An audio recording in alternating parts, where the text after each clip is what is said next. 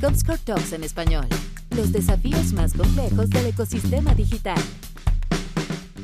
Bueno, bienvenidos a todos, a los oyentes de Talks de Latinoamérica. Felices de tenerlos acá nuevamente en un nuevo Comscore Talks, donde hablamos de los desafíos más complejos que tiene el ecosistema digital en la TAM. Ya en nuestro episodio 53, un episodio muy especial por lo demás el que tenemos hoy, Así que muy contentos de que hayan decidido descargar este podcast, que lo estén escuchando, que se hayan involucrado con este video. Así que felices. Soy Leónidas Rojas, director de Comscore para el sur de Latinoamérica. Ya me conocen y en este nuevo capítulo vamos a tener a una persona que estábamos esperando hace un tiempo para poder conversar con él, a Nicolás Tejerina, el CEO de, de Navent.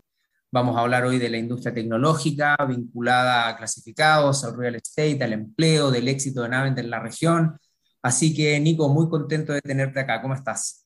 Bien, gracias, Leonidas. Un placer estar acá, un placer ser tu talk número 53. Un orgullo estar acá, así que nada, he visto un par de podcasts y la verdad que estoy muy entusiasmado de poder invertir esta hora contigo. Espectacular, la verdad que nosotros también y te agradecemos un montón de que estés acá con nosotros. Así que bueno, vamos adelante con lo que nos convoca y además de las introducciones de rigor, Obviamente, y lo que hacemos cuando arrancamos acá es que nuestros escuchas en la TAM y en el Hub Latino, en Estados Unidos también, sepan un poco de ti. Probablemente Navent lo conocen, vamos a tener la chance de hablar un poquito de Navent, pero queremos saber un poco de ti, tu experiencia profesional, cómo fue tu transición hasta acá, hasta manejar una compañía tan exitosa en la región. Queremos saber de, de Nico Tejerina durante este recorrido. Perfecto, mira, yo vengo de una infancia bastante atípica porque mi padre era diplomático, o sea que me tocó vivir durante mucho tiempo en distintos lugares, ¿no? Y yo creo que eso, eso de alguna manera forjó mi carácter y mi forma de ser de una manera que no entendía hasta muchos años después, ¿no? Entonces, siempre a nivel personal pensé que yo me encantaba la, posibilidad de seguir conociendo el mundo, no vivir toda mi vida en un solo país. Me gustaba mucho eso y estudié. Yo pensé que la única alternativa para hacer eso era seguir la carrera de mi padre y entonces yo estudié ciencias políticas o estudios internacionales aquí con la intención de ser un diplomático, ¿no? Y cuando me preparaba para eso, empezó a surgir todo lo que era el boom de Internet, ¿no? Y ahí me di cuenta que se estaba gestando algo distinto. Me acuerdo que yo tenía amigos y los fui a visitar a Nueva York y en ese momento me acuerdo que cuando antes lo más cool era de salir de la universidad y trabajar en un consultor de negocio, en un banco de inversión, y cuando empecé a ver que había una nueva especie de nuevos super cool, llamarlos así, que eran estas personas que estaban inventando negocios digitales, dije, acá hay algo interesante del futuro, ¿no? Y me empecé a involucrar en eso, entonces en sentido de, bueno, empezar a estudiar, ver qué pasaba la tendencia, y chao, me encontré con que en ese momento también se dio la coincidencia de que en el 99 Argentina era de cada startup de América Latina, el 50% de los startups salían de Argentina. O sea que era un ecosistema en donde se surgieron las primeras compañías grandes como Pata, aunque luego fue comprada por eh, creo que el Santander. Surgieron un par de compañías, se, se, crearon Mercado Libre, Despegar. Muchas de las compañías que hoy son gigantes se empezaron a gestar en ese momento y yo dije, bueno, mira, tal vez encuentre una manera de viajar que no sea necesariamente siendo diplomático, ¿no? Y entonces me acuerdo que salí de la facultad y me di cuenta de lo difícil que era todo el proceso de búsqueda de trabajo, en donde recuerdo que siempre la decisión más importante era con qué tipo de papel imprimía mi currículum y luego ir a repartirlo por el centro, las distintas oficinas, que era como tirar papelitos a, y formaba parte de un millón más de papeles. Dada eso, dijimos, bueno, mira, lo empezamos a mirar afuera creo que el hecho de, haber estado mucho tiempo viviendo afuera me dio también la sensibilidad de decir, mira, no estamos desconectados de nosotros, la Argentina no está desconectada del mundo. Hay tendencias a nivel globales que después nos impactan a nosotros, ¿no? Y ahí fue donde en el 99 decimos, bueno, empecemos a, a pensar cómo podemos aprovechar este modelo de negocios digitales y cómo esto va a cambiar un poco la manera en que hacemos las cosas, ¿no? Y ahí nos metimos de lleno con Boomerang, que fue un portal de empleos, en donde dijimos, yo además me había tocado, pues yo tuve siete meses sin conseguir trabajo, entonces sabía lo que era la frustrante, la parte de, la persona que no encuentra trabajo, de que no te contesta la, la, empresa que recibió tu currículum, o sea, conocía todo ese proceso, o, lo cual me sentí muy identificado entonces con un portal de empleos y decía, bueno, esto es algo que, que entiendo, que me llega de cerca, yo recién arrancaba, o sea que para mí en su momento todo el tema de tu desarrollo profesional era algo que yo tenía como, viste, es una enorme preocupación de qué voy a hacer de mi vida, etcétera. Y yo te diría que arrancamos en esto a los 27 años, o sea que yo desde los 23 o desde los 24 años que terminé la facultad hasta los 27 habré estado dando vueltas en dos o tres negocios, pero que no me llenaron mucho de, de pasión de largo plazo, ¿no? Y sentía que había un propósito en esto. El propósito era, íbamos a transformar la manera en cual las personas buscaban trabajo y en la, manera en cual las empresas contrataban su talento. Y ese propósito a mí me llenaba de compromiso a largo plazo. ¿no? Entonces, puedo decir, yo siempre digo, mira, no importa cuál sea el propósito de tu compañía, no todo el mundo salva del hambre, no todo el mundo salva el planeta, pero lo importante es que tengas un propósito y que te sientas identificado con eso. ¿no? Y así arrancamos, ¿no? Entonces te diría, hoy Navent es una historia, es una compañía que cumple más de 20 años, donde los primeros 10 años fueron puramente de empleos, con nuestras marcas Boomerang o Laborum en Chile o Multitrabajos en Ecuador. Y los primeros 10 años fueron solo de empleos. Levantamos dinero de distintos fondos y después a los 10 años yo vivía en México de nuevo, porque estaba por trabajo ya ahí y regresé a la Argentina. Y la había, perdón, te había sido por Naven, digamos, en ese momento a, México. Me fui, me fui a... Sí. Fondo de acceso a capital, porque es interesante el fenómeno y aquí también lo vamos a empatar probablemente con algo que está pasando hoy. No, Comscore también nace el 99, el boom de las .com. Lo que ocurre después es que, claro, no estamos hablando de la financiación que tienen hoy las compañías, que es realmente una cosa distinta a lo que pasaba en ese momento. ¿Te vas por eso? ¿Te vas por una entrada más al acceso americano, por el mercado mexicano? ¿O ya tenías una accesibilidad de Argentina a fondos y en realidad fue un tema más operacional? No, te diría que en ese momento teníamos acceso a fondos. De hecho, Boomerang se crea, que es la marca de empleo del grupo Naven, se crea en el 99 y para el 2001 Terra Laicos, que era un portal de telefónica, la había comprado la mayoría. Entonces yo me fui a México por temas operativos. No había que cambiar el country manager, yo lo veía como una experiencia que quería hacer, en aras de seguir viajando y conociendo nuevos países. Y cuando me voy a México, después lo que surge la posibilidad es que Terra se decide ir de este negocio y nos vende al management, en el cual estamos, seguimos formando parte hoy en Naven, mi actual socio y yo, no, no decide vender la compañía. Y estando ahí en México, nosotros le compramos todas las operaciones de Boomerang o de Jobs, llámalo, a Terra en ese momento. Y la compramos por un euro. Entonces, básicamente no querían saber nada de la operación, el foco estratégico estaba en otro sitio y dijimos, bueno, ya había explotado todo el boom de la tecnología, era, era cuando empiezas, yo digo, empezamos a cruzar el desierto ahí, ¿no? Entonces, eh, no había más fondeo para nadie, decir que eras una .com era mala palabra, tenías que discutir con los de marketing, de hecho, pongamos que, no pongamos que es una .com, porque si pones que es una .com, automáticamente genera desconfianza.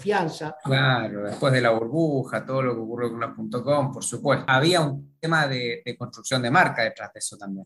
Exacto, entonces te diría que después, desde el 2000, desde el 2001 hasta el 2003, la compañía, de la, la mayoría accionaria la tuvo Terra, que pertenecía a Telefónica de España. En el 2003 recompramos la compañía y en el 2003 hasta el 2007 te diría que fue lo que yo llamo cruzar el desierto, en donde no había fondeo, en donde, y que lentamente las empresas empezaban a migrar digitalmente, ¿no? Porque en nuestro modelo de negocios para ambos negocios es los consumidores acceden gratis a todos los servicios y son las empresas que nos pagan por estos. Entonces, lo que hay siempre acá es una adopción rápida de los usuarios a nuevas tecnologías, pero el problema, los desafíos son cómo monetizás. Por supuesto, las empresas no se mueven a la misma velocidad que los usuarios, ¿no? Entonces, muchas veces hay, tú puedes ser el sitio con más tráfico de buscadores de empleos, pero todavía las empresas seguían pensando en formas tradicionales de reclutar, que en ese momento eran los diarios o las consultoras. Entonces había esa falta de sincronización en que tú tienes la audiencia, pero no la monetizas muy bien. Y si tú veías otros medios que no tenían la audiencia, pero sí seguían monetizando muy bien, bueno, hay un efecto de seguir arrastrando viejas costumbres, nuevos, y típicamente lo que rompe esto son típicos las crisis fuertes. Las crisis fuertes, después si quieres vamos a hablar un poco de la pandemia, pero las crisis fuertes obligan a cambios radicales en la conducta de los individuos como de las corporaciones. ¿Cuál fue tu primera crisis ahí que te... Y aquí quiero enganchar también algo que te iba a preguntar, porque probablemente la gente en Latinoamérica, este podcast, estas charlas que hacemos nosotros son de conversaciones bastante amplias porque lo que nosotros queremos es de una otra manera que sean muy tangenciales a otros aspectos del marketing, no solamente a lo digital, ahora que todo el mundo tiene esta necesidad de vincularse con digital, pero uno, ¿cuál fue la primera crisis? Y lo otro, que nos cuentes un poco más también para los que no saben de Navent, los modelos de negocio, nosotros lo vamos a hablar aquí, aparte de la empleabilidad, el real estate, todo lo que ustedes han hecho y cómo empezaron a expandirse por la TAM, porque hoy día ustedes tienen un footprint muy interesante en la región. Sí, exacto. Te diría, mira, con respecto a, Naven, te diría que hoy Naven somos una corporación de mil personas que tiene dos grandes negocios. Y un negocio es empleos y otro negocio es inmuebles. Entonces nosotros ayudamos a la persona en dos de sus grandes anhelos de la vida, que es encontrar un hogar o encontrar un trabajo. Ahí está el propósito. Ahí está el propósito, ¿no? Exacto. Operamos en toda la región, operamos en siete, ocho países de América Latina. En cada país podemos tener una marca distinta por cómo nos hemos posicionado en dichos países, porque a su vez nuestros negocios son muy localistas, o sea, uno busca inmuebles en un determinado barrio, en un determinado país, no necesariamente necesita una marca global para ese proceso de búsqueda, ¿no? Entonces, pero a pesar de tener múltiples marcas, todo opera bajo la misma tecnología y nuestras oficinas centrales están en Argentina, donde tenemos los programadores, los técnicos. En ese sentido hemos seguido los modelos que han seguido Despegar y otra, Mercado Libre y otras grandes compañías en donde han empezado con un centro de desarrollo exclusivo en la Argentina, han, han generado una sinergia y una escala ingresando en nuevos países y eso les ha permitido después poder reinvertir esa escala en, en innovación, en marca, etcétera, ¿no? Te diría, eso en líneas generales es lo que hacemos. Nuestro principal ingreso viene de, de, la compañía, dos tercios vienen de los ingresos o del volumen de negocios vienen de nuestro negocio de clasificados de inmuebles, en donde operamos marcas líderes en Argentina como Zona Pro, en México como Inmuebles 24 y en Brasil como Inmóvil Web dentro de nuestras plataformas, y ustedes lo miden muy bien, así que no voy a mentir, más de 20 millones de usuarios únicos al mes nos visitan y un porcentaje altísimo, te diría el 90% de ese tráfico es gratis. Es decir, estamos en la cabeza de los consumidores que nos vienen a visitar para buscar un inmueble o un empleo. Y cada proceso eso tiene un producto distinto. O sea, no soy un generalista en donde no soy un Craigslist, no soy una especie de ¿viste, páginas amarillas consolidadas, no. Tenemos una solución muy puntual para las empresas y, los que buscan trabajo y una, una solución muy puntual para, los que, para las inmobiliarias y los que buscan hogares, ¿no? Entonces te diría que en gran medida eso es Navent. Navent se ha expandido vía adquisición, también hemos como compañía habremos levantado aproximadamente 150 millones de dólares de capital de, de, riesgo y esto nos ha permitido comprar marcas y consolidarlas y a su vez también nos ha permitido expandirnos y tener inversiones y una visión de largo plazo con respecto al, a la madurez del desarrollo de estas industrias. Con respecto a la gran crisis que vivimos es, nosotros operamos en 8 o 9 mercados de América Latina, siempre nos toca una crisis. O sea, si, si, hay una constante que siempre hay una crisis, ¿no? Entonces yo te diría, la, la, primera fuerte que nos explotó fue cuando nosotros teníamos operaciones muy fuertes en Venezuela, asume Chávez al gobierno y empezamos a tener como dos meses de huelgas en donde no se podía operar y no sabía qué ibas a hacer con la compañía, etcétera, etcétera, ¿no? Entonces, hoy tenemos en Venezuela una experiencia, una, una presencia testimonial porque no tenemos ya más todo gratis para todo el mundo, pero en su momento era un negocio muy fuerte que se pudo reponer de estos grandes sacudones macros y políticos y después definimos que era mucho trabajo, mucho esfuerzo por el retorno. Venezuela sí. fue la primera gran crisis, después nos agarró Argentina, que explotó, fue una, este, estuvimos, me acuerdo, con siete presidentes en una cuestión de cinco días, una locura. Muy duro el 2001. O sea, Sí. Así que tenemos ya después de 20 años hemos desarrollado una piel fuerte, ¿no? Con respecto Exactamente. a... Exactamente. Sí. Y quedan esas, esas cicatrices en el buen sentido quedan y son muy potentes a la hora de generar emprendimiento. Algo que, bueno, se puede profundizar en cualquier conversación, pero eh, este ecosistema de emprendimiento en la TAM que se está generando, que es mucho más nuevo que el ecosistema de emprendimiento de Estados Unidos, por ejemplo, empieza a valorar también esas cicatrices, ¿no? Las cicatrices de lo que recorriste, muchas veces lo que no funcionó, para valorizarlo desde la perspectiva de la experiencia, porque si no nos quedamos siempre en el mal llamado éxito y que prácticamente las cicatrices no deberían estar para ser exitoso y en general tienen que estar. Es la forma en la que puedes construir empresa y hacer, en algunos casos, algunos proyectos que, que no funcionaron. En el caso de ustedes o el caso tuyo en particular fue muy específico porque desde, casi desde el principio arrancó y está donde está hoy, ¿no? Pero digo, me tocó muchas veces conversar en estos ecosistemas de emprendimiento donde había como cierta aversión a no voy a contar que antes hice esto que no funcionó, casi como que un temor a ese fracaso cuando es parte fundamental de la experiencia y el éxito de los próximos proyectos. Sí, yo creo que de hecho en Estados Unidos un emprendedor que ha pasado por algún tipo de fracaso recibe, es probable que reciba más fondeo que alguien que nunca ha pasado por una experiencia así, porque básicamente lo que esto te ayuda es a, a tomar decisiones y aprender de eso. Creo que pocas cosas se enseñan tanto como un fracaso, ¿no? o un problema, ¿no? Entonces siempre decimos acá que nosotros tenemos una mentalidad de que nunca dejes una buena crisis, nunca desperdicies una buena crisis, ¿no? Entonces, la, la pandemia fue claramente una crisis que nos incentivó a operar de manera distinta y hacer muchas cosas que antes no creíamos que éramos factibles. Y, si no nos, y yo creo que justamente es parte de la dinámica o de la cultura de esta empresa. Ha pasado por tantos problemas en América Latina, tantos desafíos, que ya es como, viste, es un día en el campo enfrentar. Es parte de las reglas de juego con los cuales se opera. Entonces yo siempre digo, no hay que quejarse de que en América Latina eh, no tenemos monedas corrientes, no tenemos monedas estables, sistemas políticos, o sea, no somos tan previsibles como mercados más maduros. Es como quejarse de, bueno, estas son las reglas de juego, ¿no? Es como quejarse de que hay una sola pelota para 22 jugadores en una cancha. Pero bueno, son las reglas de juego. Entonces te puedes adaptar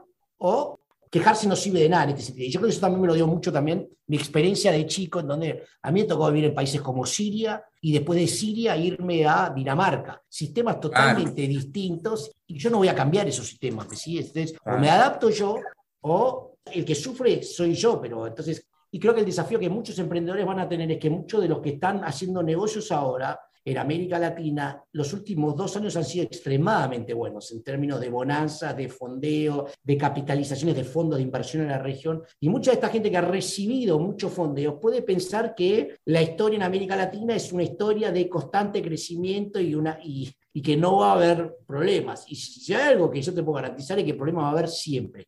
Siempre. Siempre. Entonces va a tener que adaptarse y esos problemas vienen como cuando uno menos los espera, ¿no? Exactamente. Te llevo un poco al terreno, mencionaste en un momento, lo mencionaste como parte importante o pilar de la, de la organización respecto al tema del propósito. Y aquí voy a enganchar dos preguntas. Uno es, desde el punto de vista de las, de las audiencias, en este propósito de estas dos grandes aspiraciones, que te quería preguntar primero qué es lo que has aprendido de esa experiencia respecto de las audiencias, de la gente, la relación del usuario final, además de tus clientes, organización, respecto de, la oferta de valor que ustedes tienen. Y lo otro es abordar este tema de la digitalización que ya se venía hablando hace mucho tiempo, eh, esto es casi repetitivo ahora, de que la pandemia la aceleró simplemente, los que estaban mejor preparados, quizás las tecnológicas como ustedes ya traían toda una, una expertise de base que les permitió manejarse muchísimo mejor en este proceso, pero la industria cambió, el ecosistema de clasificado, el ecosistema de, inmuebles, de búsqueda laboral, también cambió mucho. Más allá de la pandemia, ¿veías ese cambio antes? ¿Venía ya ocurriendo con velocidad? ¿La pandemia lo hiperaceleró o la pandemia lo cambió radicalmente? Entremos un poco en materia respecto a cómo ves a las audiencias, la tecnología y cómo crees que va esto a devenir en los próximos dos, tres años. Perfecto, te diría, yo creo que el propósito te ayuda a definirte como empresa y te ayuda a comunicar claramente qué es lo que sos. ¿No? Entonces, cuando tienes un propósito claro, nuestro propósito es ayudar a las personas a encontrar su próximo hogar, por ejemplo. Entonces, mi propósito no es reemplazar a las inmobiliarias. Mi propósito no es 20 cosas más que se te puedan ocurrir con respecto a, al sector inmobiliario. ¿no? Entonces, ese propósito, ese foco nos permite tener un foco en el negocio y nos permite tener un foco en la manera en que comunicamos nuestro negocio hacia afuera. ¿no? Entonces, eso nos ayuda mucho en términos de ser muy claros en la comunicación, que yo creo que es algo fundamental con respecto a las audiencias. Frente a un mundo que está lleno de marcas, vos tenés que pararte en un lugar y decir, yo hago esto. Y confiar en que lo que vos haces es suficientemente atractivo como para captar las audiencias dentro del punto de las audiencias. Entonces, nosotros queremos que nos visiten aquellas personas que estén mudándose o pensando en mudar. No me interesa que me visite todo el mundo. Entonces, ese propósito a mí me define en dónde ir a buscar las personas. Entonces, por eso yo te digo, volviendo a la charla, es 20 millones de usuarios al mes, es un montón, porque es un subconjunto de la, es el conjunto de todos los usuarios de Internet que hay en América Latina que están buscando un hogar o un, o un trabajo. Entonces, tenemos una penetración altísima ahí, lo cual es muy bueno. Entonces, yo te diría, lo que estábamos viendo es que, como te dije antes, los usuarios son los primeros en, en adaptarse a esto, porque tú piensas que antes tú no tenías transparencia de precios de los inmuebles, no tenías transparencia de qué había disponible a nivel ofertas, dependía mucho de, de, pisar la inmobiliaria correcta para encontrar el departamento que tú quisieras en un mundo que yo llamo de oscurantismo de información, en función de qué determinas el valor, cómo evolucionan los precios. Entonces, digo, al consumidor nuestra propuesta de valor agregado es clara, y ahora te voy a...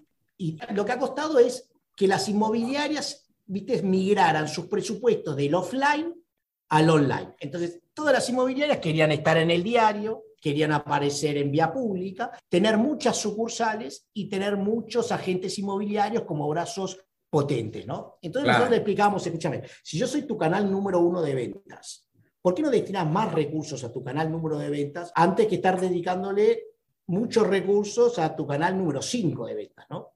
Y activos físicos. exacto. Entonces, naturalmente se generaba esta migración que nosotros ya la hemos visto que ha sucedido en Europa y ha sucedido en Estados Unidos. ¿no? Cuando vos ves cómo opera una inmobiliaria en Europa o cómo opera una inmobiliaria en Estados Unidos, vos ves que de parte de su presupuesto el porcentaje más fuerte se lo lleva el canal digital. ¿no? Entonces nosotros sabíamos que estamos, y es parte de cómo compañías como las nuestras levantan fondos, levantan capital. Básicamente te explica, nosotros estamos en este estadio, es lo suficientemente grande, pero pensá que si vos proyectás América Latina de acá a 10 años, lo que vas a ver es una fuerte migración en términos de conductas e inversiones como sucede en otro lado del mundo. Entonces, si un agente inmobiliario vende un departamento de un millón de dólares y se lleva un 5% de comisión, son 50 mil dólares, pero si, y se lleva el mismo ingreso en Europa. Lo que estamos discutiendo es cómo de parte de ese ingreso lo distribuye en términos de inversión.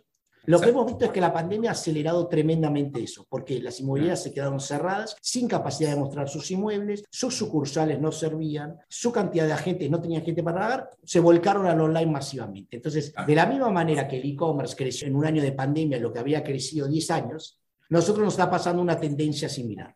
Eso desde el punto de vista de los anunciantes. Lo que ves es que los anunciantes han empezado a hacer cosas nuevas. Quieren tener renders en 360, quieren transmitir live desde la casa que están mostrando y hacer un open house live en donde entren 50 o 100 usuarios interesados en dicha casa. Están innovando mucho más y nuestro talento es escuchar esas necesidades de los clientes y adaptarnos para ayudarlos en esta transición digital yo siempre reitero, nosotros no creemos que nosotros no estamos aquí para reemplazar a las inmobiliarias. Nosotros como compañía generamos más ingresos si las inmobiliarias invierten más en nosotros. Y para que inviertan más en nosotros, tienen que generar ellos también más transacciones. Entonces, a partir de esto, estamos viendo cómo las ayudamos a que mejore la experiencia del consumidor cuando interactúan con las inmobiliarias. Y desde el punto de vista del consumidor, lo que nos hemos dado cuenta es que a partir de la pandemia, la demanda del consumidor con respecto a nuestros servicios se ha incrementado. Esto significa, no solo me alcanza entrar a Zona Pro o Inmueble 24, ver departamentos que me gusten y mandar un email. No, yo quiero que como plataforma me ayudes a mí a conseguir una garantía para alquiler, quiero que como plataforma me ayudes a mí a entender qué créditos hipotecarios puedo conseguir. Me gustaría que como plataforma me, me dejes a mí un lugar como consumidor para decirte si esta inmobiliaria me ha tratado bien o me ha tratado mal. En fin, educarse también con respecto a los costos de una transacción, evaluar precios, todo ese tipo de cosas los consumidores nos la demandan ahora y eso es como un desafío desafío para nosotros como plataforma de desarrollar la plataforma y de ir mejorándola y en eso estamos, ¿no? Entonces vemos que hay mucho recorrido para invertir ahí. Sí, absolutamente. De hecho, es, es una mirada 360, digamos, no es solamente la transacción en específico contra el inmueble, sino es cómo ayudas efectivamente a la gente a encontrar, digamos, un nuevo hogar y desde ahí moverse. Incluso Ustedes, esta es una pregunta completamente fuera, ustedes como modelo fintech tampoco no operan directamente, ¿no? En toda la parte financiera de, los procesos con los clientes o eso lo, hace, lo hacen los clientes aparte. No, nosotros hemos empezado, hemos creado hace dos años una unidad nuestra que se llama Financial Services y que básicamente Financial Services lo que quiere decir es, bueno, ¿dónde podemos nosotros ayudar en todo este proceso? Entonces, hemos desarrollado formularios que generan scoring crediticios o scoring de garantías para que ayude a los consumidores a conseguir las garantías o las hipotecas, pero en esto nosotros nos hemos aliado con bancos o aseguradoras por ahora. No sale de nuestro balance sheet los fondos para esto, pero sí hemos ayudado, dado que nuestra captación de usuarios, el costo es barato, hemos logrado bajar las primas de las garantías para alquileres, hemos negociado y explicado a las aseguradoras cómo una visión de largo plazo con respecto a un determinado negocio te puede acceder a otras oportunidades de negocio. Entonces, estamos desarrollando estos servicios que antes que son un problema real, pues para alguien que alquila un departamento por primera vez, una garantía, dependiendo del mercado en que vos estés, puede ser un dolor de cabeza. O le tenés que pedir a tus padres una garantía, o le tenés que pedir a amigos una garantía, o tenés que pagar tres o cuatro meses anticipado en concepto de garantía. Es un costo grande. Y por el otro lado, tú tienes al inquilino, al dueño del departamento, que sufre con respecto a si va a cobrar o no va a cobrar el alquiler, a quién se lo alquile. Entonces, nosotros venimos a, a intervenir ahí y eso es lo que permite generar mayor liquidez en el mercado. Es decir, facilitamos las transacciones a nosotros meternos ahí y ayudarlos con estos determinados problemas.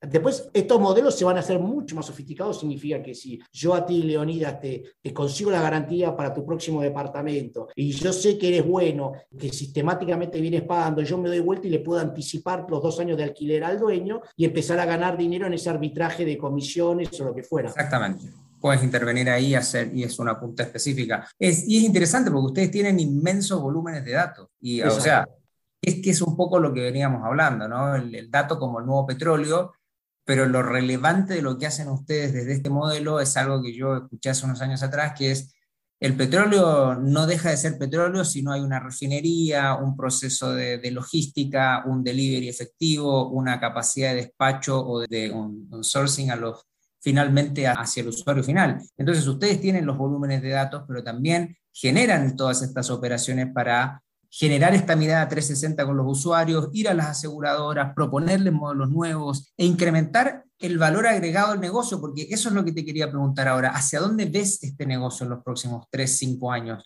¿Lo ves sí. realmente digitalizado? ¿Ves que van a surgir un gran ecosistema de emprendimiento respecto de esto o va a seguir relativamente consolidado en players regionales como ustedes? ¿Cómo lo ves desde el punto de vista tecnológico y desde el punto de vista competitivo? Perfecto. Yo primero coincido contigo con lo que decías que, viste, la, eh, los datos son petróleo, pero todo el mundo tiene petróleo y no todo el mundo lo sabe usar. Entonces, desde la farmacia a la esquina tiene muchos datos de sus consumidores y no porque tenga los datos significa que puede generar valor con los datos.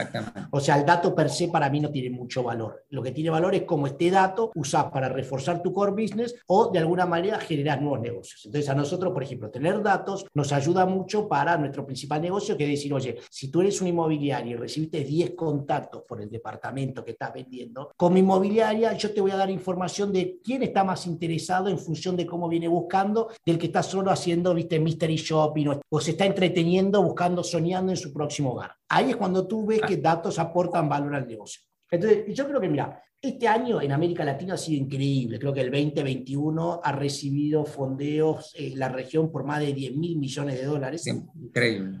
Entonces ha sido que más que duplicó el volumen del año pasado. Y lo que es interesante es que un porcentaje muy fuerte de eso ha ido a negocios de que nosotros llamamos PropTech tenemos determinados negocios que están evolucionando. Hay PropTech que pueden ser, oye, yo me, me, voy al modelo iBuyer, que es básicamente una plataforma que como tiene datos, piensa que puede forecastear precios y demanda y con eso arbitrar, ¿no? Entonces, tal vez a ti te compra tu departamento, tú te quedas tranquilo, te, te saca un descuento por eso, pero la compañía sabe que tu departamento tiene una liquidez de en tres meses y entonces puede arbitrar ahí. Eso hay determinados modelos. Después hay otros modelos que han recibido mucho fondeo que se dedican a que quieren ser una inmobiliaria digital. Una inmobiliaria digital es que básicamente quieren reemplazar a las inmobiliarias y ser ellos inmobiliarias y piensan que con la tecnología que ellos, y los datos que ellos administran pueden ser mucho más eficientes que las inmobiliarias. ¿no? En fin, hay un poco de todos modelos. Hay modelos donde están desarrollándose para ayudar en el proceso de escrituras, como tú te imaginarás, en el negocio inmobiliario, también parte de por qué se tarda tanto en cerrar una transacción, es que en el fondo tú estás haciendo un due diligence del inmueble que te compras. Ese due diligence se basa en revisar los papeles, que son las escrituras, de lo que estás comprando. Es un Exacto. proceso que requiere que el día de mañana podría ser reemplazado por blockchain para que tú puedas entender a quién perteneció esto y pueda haber distintos niveles de inversión ahí que vos te digas, bueno, mira, un proceso que antes tardaba, un due diligence que antes tardaba 30, 40 días, porque encima tenía tenías que interactuar con el organismo oficial que tiene las escrituras, recibir las copias, acceder a esa información, que tú puedas eso acortarlo a cinco días. Entonces yo creo que la experiencia con la tecnología va a ser mucho más rápida, va a ser mucho más... ¿Ves? Ahí Nico te hago una pregunta, qué interesante lo que estás conversando, porque yo creo que para la gente puede ser clave también a nivel de visualizarlo como un espacio de negocio. ¿Ves a los gobiernos, por ejemplo acá en Chile, el conservador de bienes raíces, que maneja en general todas las escrituras, que tarda, las notarías que llamamos nosotros, que ustedes son las escribanías, ¿ves desde los privados una, un espacio de transición hacia ocupar la tecnología, por ejemplo, el caso de blockchain? ¿Ves los gobiernos interesados también en modernizar? ¿O ahí ves a las tecnológicas presionando fuerte, pero en realidad un negocio más bien en un modelo bien old fashion, ¿no? ¿Cómo ves ahí eso? Yo creo que tiene las tecnológicas presionando. Eh, hay algunas que inclusive he escuchado han ido a comprar 20.000 escrituras y las han digitalizado todas para que dentro de todas las escrituras que tienen esté digitalizada y la experiencia sea otra. Yo creo que indefectiblemente los dos se tienen que poner de acuerdo porque es una cañería compartida. Yo puedo armar el mejor servicio de garantías y de hipotecas, pero si mi conexión al banco o la aseguradora es horrorosa, mi proceso es un fracaso. Entonces es como decir, yo lo que yo llamo es que hay que tener una cañería en común que funcione. Y yo creo que todos, bueno, Chile particularmente siempre ha sido muy moderno en términos de digitalización, ¿no? Y, creo que va a avanzar seguramente hacia ello. Yo creo que los problemas que tenemos hoy con las escrituras y con las escrituras y con verificar que los servicios del departamento estén pagos, no pagos, todo eso, yo creo que será un problema del pasado cuando nuestros hijos estén comprando inmuebles. Va a ser como, no puedo creer que tenías que guardar un sobre de una escritura en papel sellado por no sé quién y dos firmas. Va a sonar como obsoleto. Y yo creo que hoy hay algunas cosas, de, síntomas de que mejora. Entonces, por ejemplo, tú puedes formar hoy contratos digitales. Entonces, Nada, yo creo que ahí va a ser un desafío para industrias tradicionales donde venían cobrando su derecho de royalty que eso va a cambiar. ¿no? Entonces, oye, y creo que hay mucho lugar para mejorar ahí, pero es como ves, es una cadena muy grande, ¿no? Entonces, creo que también hay nuevos modelos interesantes, entonces dices, oye, por ejemplo, es muy común que un consumidor latinoamericano esté expuesto a continuas devaluaciones o inflaciones en sus respectivas economías. Como parte de eso, muchos se protegen comprando dólares, almacenándolos o guardándolos, o algunos compran un hogar y ven el hogar o el ladrillo como una fuente de protección. Pero tal vez haya que mirar esto como otra manera, haya que enfrentar, por ejemplo, un problema de una casa es, no tiene una liquidez inmediata. Entonces, el tema de la liquidez y a su vez hay costos transaccionales. Entonces, lo que he visto que hay modelos interesantes que van a llegar es que tú puedas, a través de un stablecoin o a través de blockchain, tú ser dueño de un subparte de un departamento. Y tú puedas tradear eso como si fuera un activo que está, viste, en lugar de estar respaldado por casas atrás. y, y se va construyendo más grande esa visión el día de mañana, vas a tener fideicomisos o fondos gigantes que tengan N cantidad de propiedades con una N cantidad de renta garantizada en el cual tú puedas invertir como si te estuvieras comprando un bono. Yo creo que el sector se va a, va a innovar muchísimo porque hay mucho capital ahí dando vuelta, ¿no? Entonces, y podemos ir hablando por hora, pero por ejemplo, tranquilamente hoy que no existe. Tú, la segunda hipoteca sobre tu activo hoy no existe como concepto. Entonces tú dices, oye, en lugar de buscar un préstamo personal, ¿por qué no me ofreces como colateral una segunda hipoteca sobre tu hogar si el mismo banco está dispuesto a pagarte? Entonces, hay muchos mecanismos, ¿viste? Que, que ocurren en Estados Unidos, por ejemplo, que ocurren en Pero que no ocurren acá. Yo creo que van a ocurrir porque la lógica indicaría, oye, un activo acá vale tanto como allá, por ahí tengas un problema de liquidez durante un tiempo, pero en economías estables, o sea, donde tú tienes ya una moneda o tienes un patrón de referencia que no se modifica, este tipo de cosas las puedes hacer. Mm. ¿No? y además que le da un dinamismo a un mercado que tiene mucho fondo, que es el mercado inmobiliario, pero que efectivamente, como tú dices, yo creo que hay mucha gente que tiene la duda respecto a la capacidad de estar más líquido, en posiciones más líquidas en ciertos momentos, sobre todo de crisis, y además que el mercado inmobiliario de una otra manera se impacta en algún momento, en menor medida y en un tiempo más largo respecto a las crisis de lo que hacen otros mercados. Pero además, y aquí lo conecto con otro tema que lo conversamos brevemente, el ecosistema de, de inversión también cambió.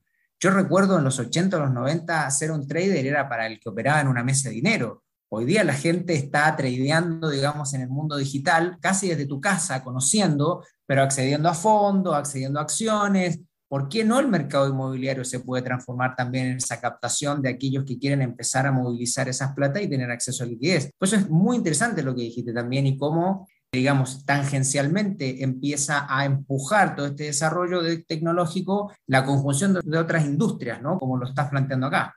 Estoy de acuerdo y además creo que lo que vamos es que justamente la industria de real estate es tan grande en términos del impacto en la economía que hay incentivos de la, tecnología a generar disrupción ahí, pues tú sabes que hay como llaman los inversores, un total addressable market que es gigante y eso también dispara apetito e interés por parte de los inversores. ¿no? Yo creo que vamos a ver cambios muy dramáticos ahí en esta industria y esto a nosotros como compañía nos obliga y también nos desafía para dejar de ser una plataforma pura y exclusivamente publicitaria para ser una plataforma transaccional en donde ayudes, generes un marketplace. Y por transaccional no entiendo, no me refiero a quedarme con una comisión de la inmobiliaria, sino lo que me refiero es a facilitar la transacción, ya sea por, insisto, consigo garantías, consigo hipotecas o te facilito contratos y otras cosas para pagar y asociar a esto. ¿no? Entonces, a eso me refiero. Y creo que todos, creo que es un poco, ¿viste? cuando vos ves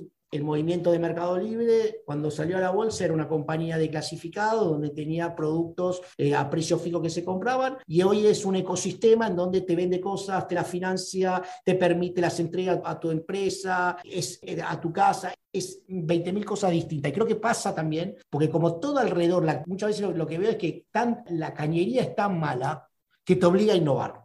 Entonces, te obliga a innovar directamente. Oye, el servicio de logística en este país es horroroso. ¿Qué hacemos? O nos olvidamos de la, de la logística o la rehacemos nosotros. Y yo creo que las tecnológicas están encarando mucho esa mentalidad, bueno, hagámoslo nosotros, pues si voy a esperar a, que el, incumbente sea, se dedique a innovar, no llegamos nunca más al servicio que yo quiero dar a mis usuarios. Además que el incumbente puede necesariamente tener tener alguna razón, digamos, como hablaste tú en un principio, del oscurantismo para mantener cierto status quo, digamos, pensándolo en un, en un sentido más amplio de negocio. Pero, no, y obviamente tiene todos los incentivos adecuados para no cambiar, porque es el número uno de determinada categoría, le va muy bien a rentabilidad o sea, no es tan claro, ¿viste? Como siempre decíamos el ejemplo, Kodak tuvo la posibilidad de ser los primeros digitales y innovar en el espacio, pero era tan buena la venta de, rollos que dijeron, acá no vamos a innovar todavía. Y, se perdieron el tren ese, ¿no? Entonces vos decís, creo que hay algo de eso, ¿no? Hablando de ese tren, Nico, ustedes, bueno, el caso de Despegar, Mercado Libre, mismo Wallah, el caso de Nubank, hace muy poco que seguramente lo viste en la Bolsa de Nueva York, en, en Brasil. ¿Cómo es el ecosistema de emprendimiento en la región? Más allá de que existe la liquidez para financiarlo, es un momento muy particular, lo ves bollante, lo ves caliente, ves que vamos a tener una atomización en casi todas las industrias a nivel de desarrollo de tecnología, o siempre se van a tener va a tender toda industria a converger en tres, cuatro players que empiecen a crecer inorgánicamente adquiriendo. ¿Cómo vas a ver los próximos cinco años en general, no solo en tu negocio, y particularmente Argentina? Argentina, lo mencionaste, siempre ha sido una cuna de innovación muy interesante. Empezaron a crecer también otros negocios, Brasil, el mismo Chile, pero ¿cómo ves este ecosistema en los 3, 5 años que vienen? Yo creo que va, primero, yo creo que estamos en un momento muy interesante para la región en donde la gran mayoría de las personas que egresan de las universidades quieren encarar una vía de emprendedurismo. Y eso no sucedía hace 20 años. Hace 20 años o hace 10 años las personas querían la seguridad que les ofrecía la, trabajar para una Fortune 500. Y eso ha desaparecido. Yo creo que la gente, efectivamente hoy, la gente talentosa que se recibe de distintas universidades, que viaja, que mira el mundo, tiene dice, ¿por qué no puedo ver la misma solución en mi país? Y decide innovar. Esto, quiere significar, esto significa que para compañías como las nuestras, acceder a talento es mucho más fácil que antes porque saben que están en una industria que viene a romper con viejos paradigmas y eso también es un propósito muy interesante para cualquiera que quiera tener un impacto en su vida profesional.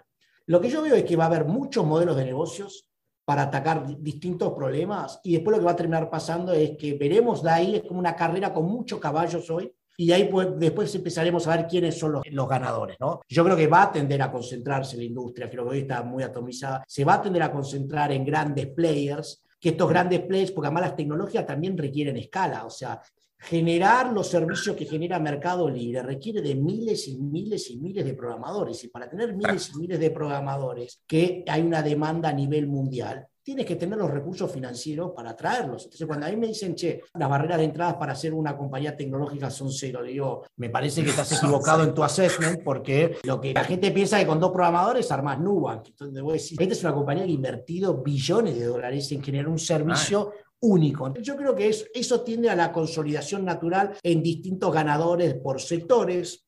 Pero hay sectores que todavía no hemos visto una fuerte disrupción, que creo que lo vamos a ver. Creo que real estate vas a ver mucha disrupción y vas a ver mucho todavía. Creo que vas a ver mucha disrupción que ha visto poca en el sector de salud, Debo decir, es un sector gigante donde todo el mundo tiene una, algún, la gran mayoría tiene una obra social, un seguro médico, la gran mayoría no está conforme con lo que recibe, hay mucha gente insatisfecha y yo creo que vas a ver disrupciones a esos niveles. Yo imagino que vas a ver, me imagino que vas a ver al principio una carrera de miles que están corriendo para que luego se vaya consolidando ganadores y los ganadores se van a ir consolidando en la medida de que a otros se les acabó el fondeo, a otros le pegó la crisis, otros se equivocaron en su modelo de negocios, otros tuvieron mala ejecución. A mí me ha pasado de, yo he competido con varios iguales que nosotros, pero ejecutando nosotros obtuvimos diferencias claras, ¿no? Entonces como yo creo que se va a concentrar y pero en esta concentración vas a crear, viste, hoy en día la empresa más valiosa de América Latina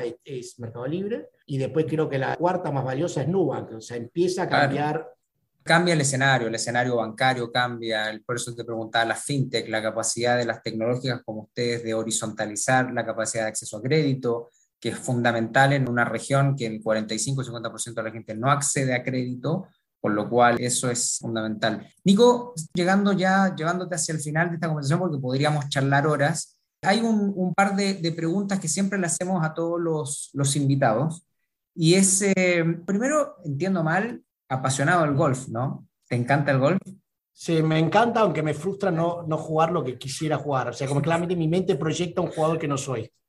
Proyecta, ah, pero dices que no puedes jugar, proyecta el que no eres cuando vas a los tiros, te cuesta ahí, ¿no? Golpear o tienes un buen swing, ya manejas, juegas hace tiempo, ¿cómo va eso?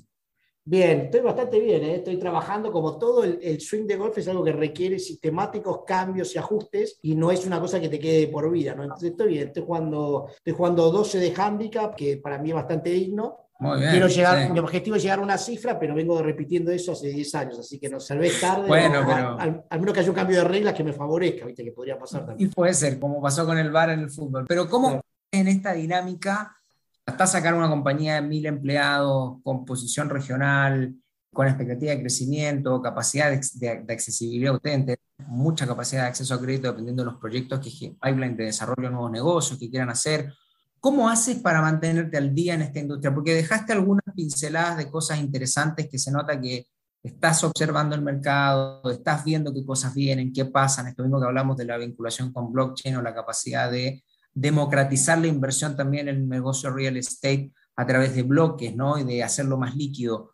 ¿Cómo haces en el día a día con poco tiempo, me imagino, para mantenerte, para mantenerte conectado, informado? ¿Qué es? ¿Conversas? Eh, hemos tenido todo, ¿eh? Algunos invitados me decían, escucho el podcast en 2X, otros me dicen, trato de tomar la mayor cantidad de café que puedo, trato de quedarme con mis empleados o con mi directorio o mi, digamos, mi management team aprendiendo de ellos. ¿Por dónde va lo tuyo? ¿O es una mezcla de todo?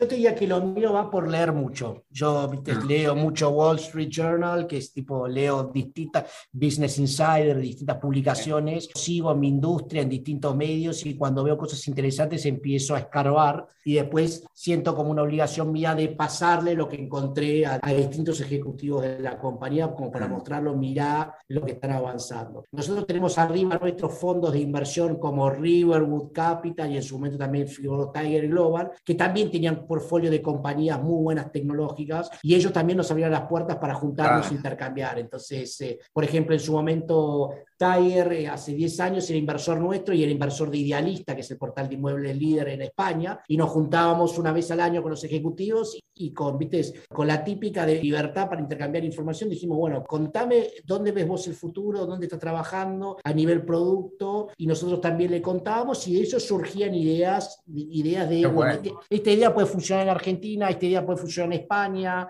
Y entonces yo creo y fuerzo mucho ese tipo de contactos en la compañía. Entender, ¿viste? sigo todas las acciones de la compañía que están en mi sector, escucho los calls, tenemos un equipo acá de Investor Relations que nos manda, ¿viste? Es así, información puntual sobre lo que están haciendo cada uno y que está viendo. Entonces, sí, trato de estar bastante informado, porque como tú dices, hoy, hoy por suerte tengo una organización en donde no requiere de mi día a día, de hora a hora y minuto a minuto, y mi aporte puede ser más grande en términos de cuestionar alguna dirección estratégica y preguntar, mira, la industria está yendo para este sector, ¿qué estamos haciendo nosotros con respecto a esto? Y tener una mirada un poco, yo siento que mi, mi rol en algún, en algún es más importante mi capacidad para marcar un rumbo que para ejecutar. Para eso tengo gente mucho mejor que yo ejecutando. Qué interesante, porque, y esto yo creo que para los que nos escuchen que están en este proyecto o en proyectos de emprendimiento, es eh, la capacidad en algún momento, no digo en etapas muy tempranas, en algún momento el fundador pueda realmente desprenderse de lo táctico y entrar a lo estratégico. Yo, yo entiendo que los fundadores tienen un vínculo tan emocional que quieren saber hasta el último detalle, pero muchas veces eso les juega en contra de poder salir, hacer lo que estás haciendo tú, que es básicamente entender hacia dónde sopla el viento. Porque si uno no sopla el viento, digamos, te quedas en lo táctico y, y puede sonar casi un cliché, pero la realidad es que es así, conociendo empresas que ya han escalado de alguna otra manera localmente, muchos CEOs que siguen muy en lo táctico, ¿no? Yo creo que la transición es algo muy complicado para generar seguramente mis ejecutivos te dirían que soy muy micro, todavía muy detallista, pero no me conocían hace 10 años. Entonces yo siento que relativamente he mejorado, pero estoy convencido de que si yo no estuviera pensando en estas cosas, no hay otra persona pensando en esto, ¿no? Entonces es mi trabajo. O sea, yo no puedo delegar eso porque no lo estoy delegando en nadie. Entonces sí yo puedo delegar que alguien maneje relaciones con los clientes, sí puedo delegar que alguien maneje las finanzas, otro maneje la comunicación, pero alguien tiene que pensar, bueno, ¿cómo, cómo nos imaginamos como compañía de acá a cinco años? ¿Qué cosas tiene que mejorar? Esto y creo que ese es el rol de, creo que cuando un founder logra esa transición, creo que mucho, llega un momento donde la compañía adquiere una escala que hay mucho mejor gente operando el día a día que tú seguro. Porque uno, en mi caso fui muy autodidacta, o sea, no, yo no, no, ah. no, no, me, no me hicieron CEO porque después hice una transición ordenada de 10 años, nada, arrancamos en esta posición y fuimos creciendo y adaptándonos. Entonces, sí creo que es fundamental eso. Y bueno, entonces, volviendo a tu. A mí me gusta siempre preguntar, che, vamos por el rumbo correcto, cómo nos estamos preparando para estos cambios. Estos cambios se vienen, están ocurriendo en el mundo. Hablo con pares de la industria cómo pensamos posicionarnos y qué estamos haciendo al respecto. Generan preguntas incómodas, y, pero de vez en cuando es lo que nos permite seguir innovando y, y mirando el futuro con optimismo. ¿no? Absolutamente. Nico, te hago la última. ¿Qué viene para ti en los próximos 12 meses como un proyecto, el que sea, ¿eh? de, de Naven, de la organización, personal, este, del golf, lo que se te ocurra, pero que está moviendo ahí la panza, que tú dices, esto es lo que viene para mí en los próximos 12 meses, en un hilo más, más de conocerte y de para dónde vas tú. En, acá, nada, 12 meses son a la vuelta de la esquina, es lo que nos enseñó la pandemia. ¿Para dónde vas?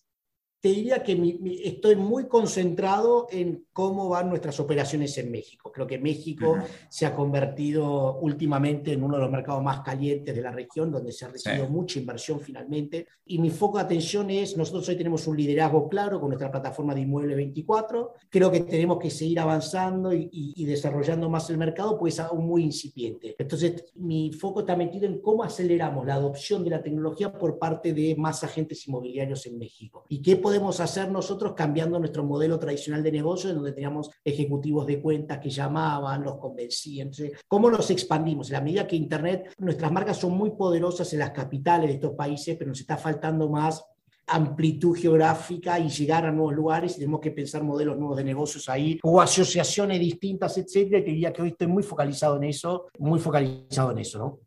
México, mercado, como dijiste tú, mercado caliente, 120 millones de personas, enorme, es un mercado con un ingreso per cápita interesante y me imagino, y además de tecnología, muy cerca de Estados Unidos, tiene mucha referencia, así que me parece que, que sí, que tiene, tiene todo el sentido.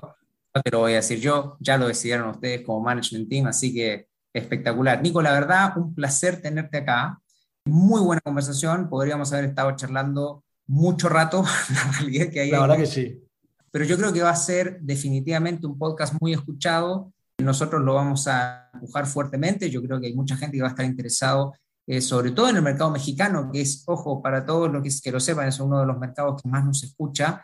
Va a ser muy interesante escucharte, escuchar la propuesta de valor de nave, la historia y todo lo que nos contaste acá. Espero que lo hayas disfrutado tanto como nosotros. Encantado y viste, al principio cuando vi que teníamos un espacio de una hora dije, no sé si tengo tanto para contar en una hora, pero luego me di cuenta que podríamos haber seguido un par de horas más y así que si quieres algún momento podemos hacer una parte B en, otra edición de algún podcast, yo encantado, la pasé súper bien. Encantado, encantado, la verdad que muy, muy cordial y muy interesante, así que Buenísimo, te agradecemos de verdad de corazón que te hayas dado este espacio de estar con nosotros. Y bueno, aprovechate de saludar a todos los que nos acompañaron hoy, que decidieron descargar este podcast de Nico, que entraron a ver este video, que, que vieron la conversación, muy buenos insights, muy interesante. Y les agradecemos a todos nuevamente por participar de este episodio 53 ya, ¿quién lo creería? de Comscore Talks en español con estos desafíos interesantes del mundo digital acá. Nos escuchamos pronto. Un gran abrazo. Hasta la próxima. Comscore Talks en español. Los desafíos más complejos del ecosistema digital.